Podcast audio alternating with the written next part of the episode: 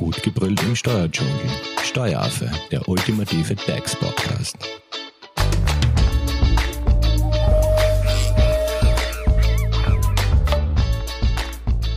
Hallo und herzlich willkommen beim Steueraffen. Wir sind nach wie vor beim Thema der betrieblichen Gesundheitsförderung. Und ihr habt ja dazu in den letzten Folgen schon einiges gehört. Als Expertin im Studio ist wieder Birgit Bosch von der Hoferleitinger Steuerberatung. Hallo Birgit. Hallo Simone. Vielleicht könntest du uns noch einmal ganz kurz die letzten drei Episoden zusammenfassen. Also um was ist es da jetzt gegangen? Mhm, sehr gerne.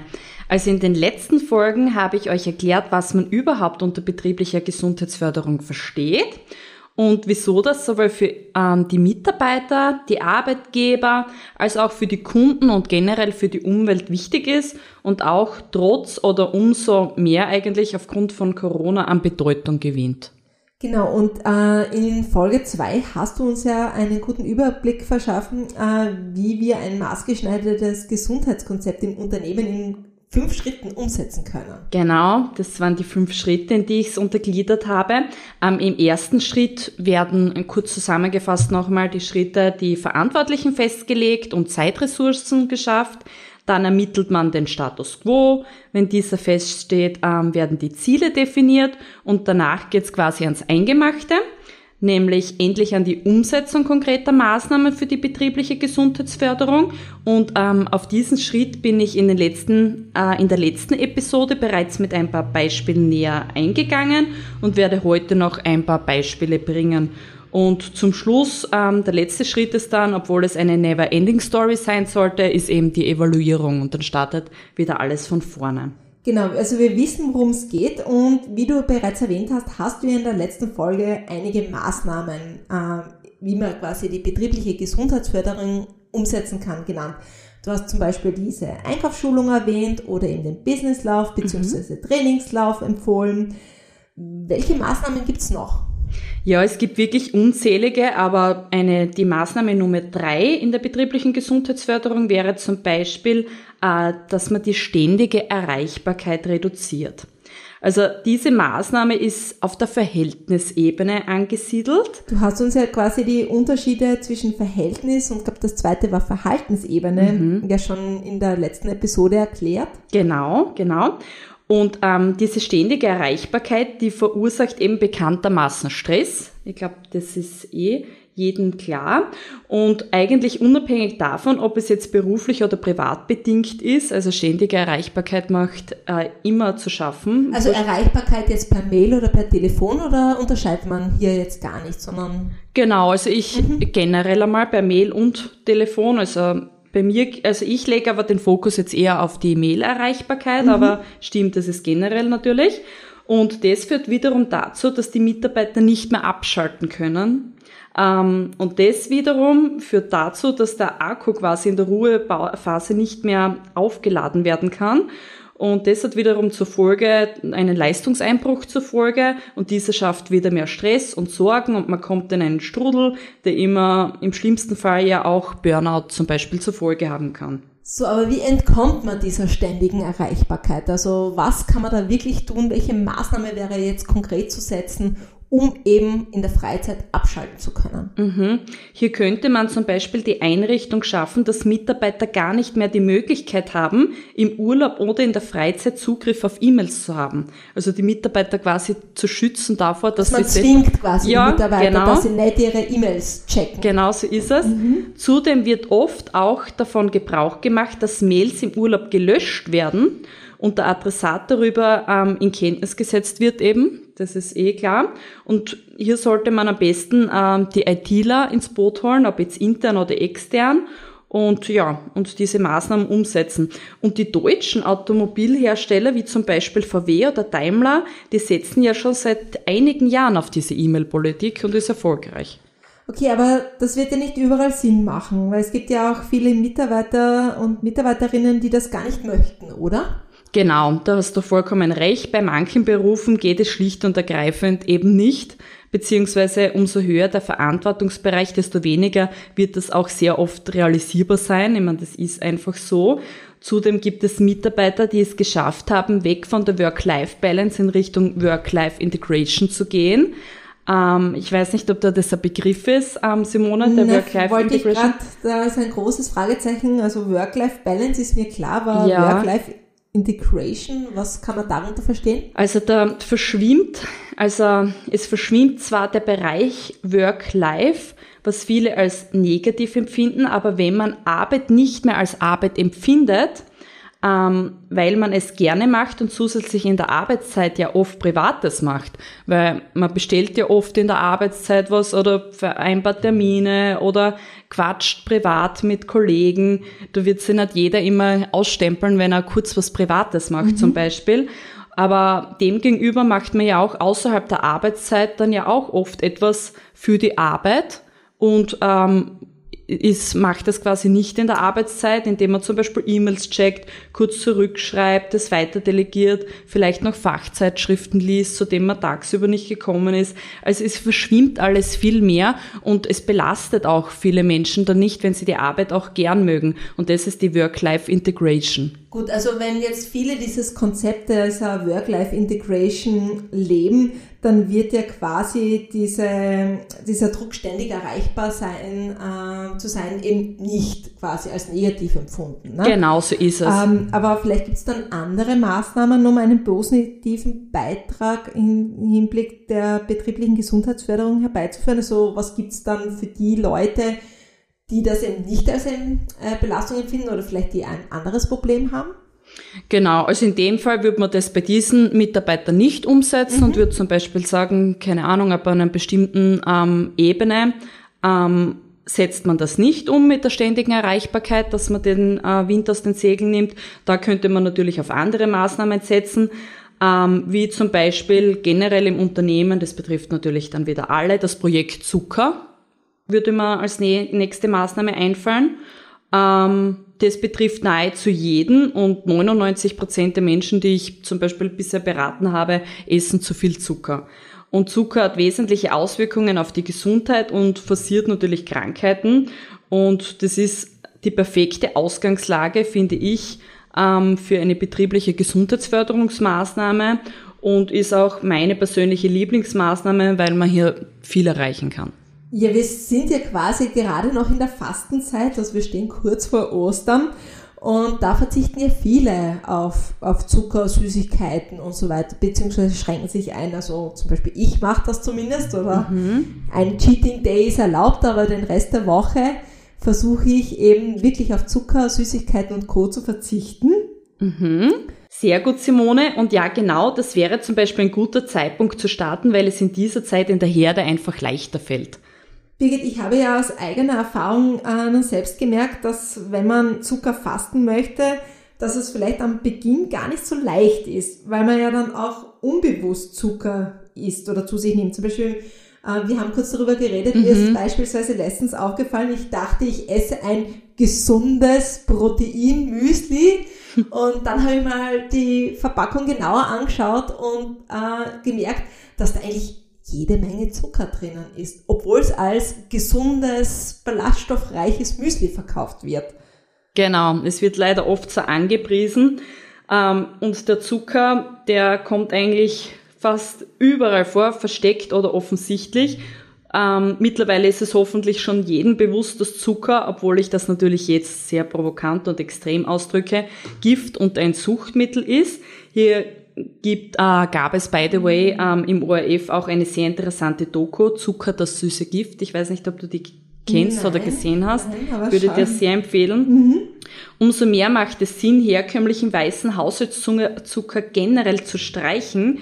Wie bei jedem Suchtmittel entmöhnt man sich nämlich nie ganz, wenn immer wieder Zucker zugeführt wird. Und sei es nur im nicht bewusst zugeführten ähm, versteckten Zucker, wie zum Beispiel bei deinem Proteinmüsli. Und weil du auch kurz erwähnt hast, ähm, deinen einen Cheat Day pro Woche, ich kann das verstehen und das ist so gut, dass man das einmal langsam versucht umzusetzen.